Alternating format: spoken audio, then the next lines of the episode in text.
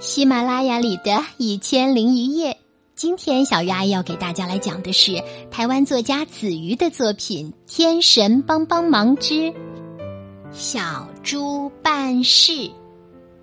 今天猪妈妈一大早起来，心情很好，阳光照在身上很温暖，院子里的小雏菊开得满满的，一股淡淡香味随风飘来，她觉得。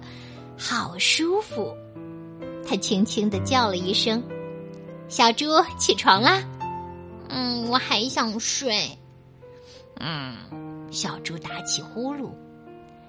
猪妈妈不想让小猪浪费美好的早晨，她说：“如果你愿意起床，今天我可以考虑烤披萨。”披萨！小猪听到这两个字，咻，立刻冲出房间：“妈妈，我已经醒了。”很好，猪妈妈又说：“如果你愿意帮我去市场买菜，今天一定可以做披萨。”嗯，愿意。为了披萨，你叫我做什么都好。小猪亮着眼睛，猛点头。嗯，有这么乖的儿子，我一定要烤一片比脸还大的披萨。猪妈妈很高兴，耶，万岁！猪妈妈交代小猪买食材。他一口气念出：山羊商店买面粉，黑狗商店买奶酪条、橄榄，麻雀商店买坚果、番茄酱，猴子商店买菠萝、西红柿，花猫商店买一条面包，明天当早餐。如果路上发现浆果，那就采一点回来夹在披萨上。经过松鼠商店，你可以买弹珠，但只能买几颗。再将这些果酱拿给鹅奶奶，这是妈妈要送她的。发现大野狼要赶快逃走，记住了没有？小猪早就听得稀里糊涂了，他请妈妈再念一遍。当妈妈讲完之后，他依然搞不清楚，嘴里却说：“嗯，知道，知道。”猪妈妈怕他忘东忘西，拿出一张纸条，上面写满要做的事情，带着，要是忘了，拿出来看。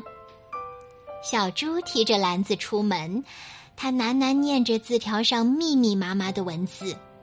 到了市场，他却慌了。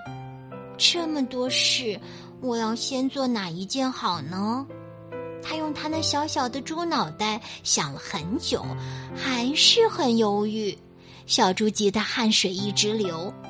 他想先去山羊商店，又觉得应该先到猴子商店。他想先买弹珠，又觉得应该先买坚果。这弄得他很混乱。小猪在路边急得哭了，他祈求天神帮帮忙。天神出现了，问小猪：“哦，怎么了？好多事，好烦哦！我不知道先做哪件事。”小猪把字条交给天神：“你可不可以用魔法帮我把事情全部办好？”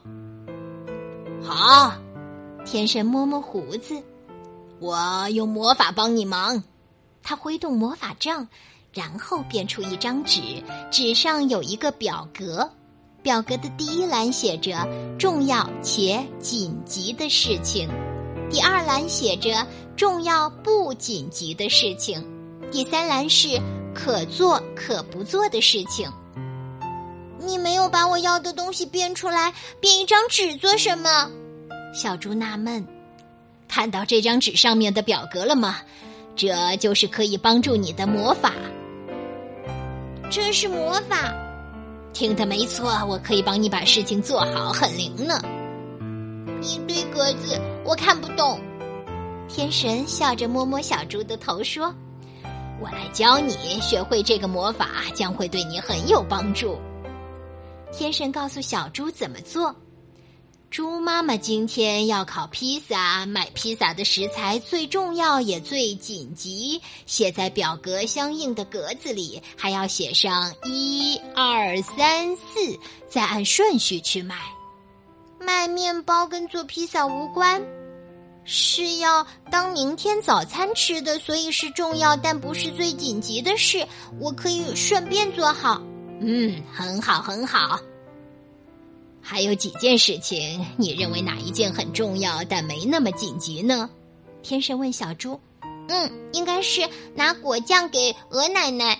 小猪想了一下，嗯，有概念了。天神再问：“哪些事可做可不做？”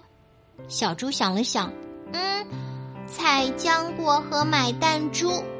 啊，太好了！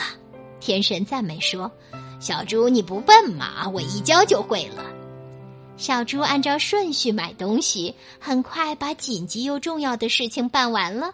他提着食材，微微一笑：“嗯，今天可以吃披萨啦。”他去花猫商店买了一条面包，再把果酱送去鹅奶奶家。他翻开表格，检查还有什么事情要办。忽然，小猪发现一件事：咦，为什么发现大野狼要逃走？这一点没有写在表格里。啊，大野狼很危险！天神知道小猪很疑惑，悄悄出现在小猪的身边说。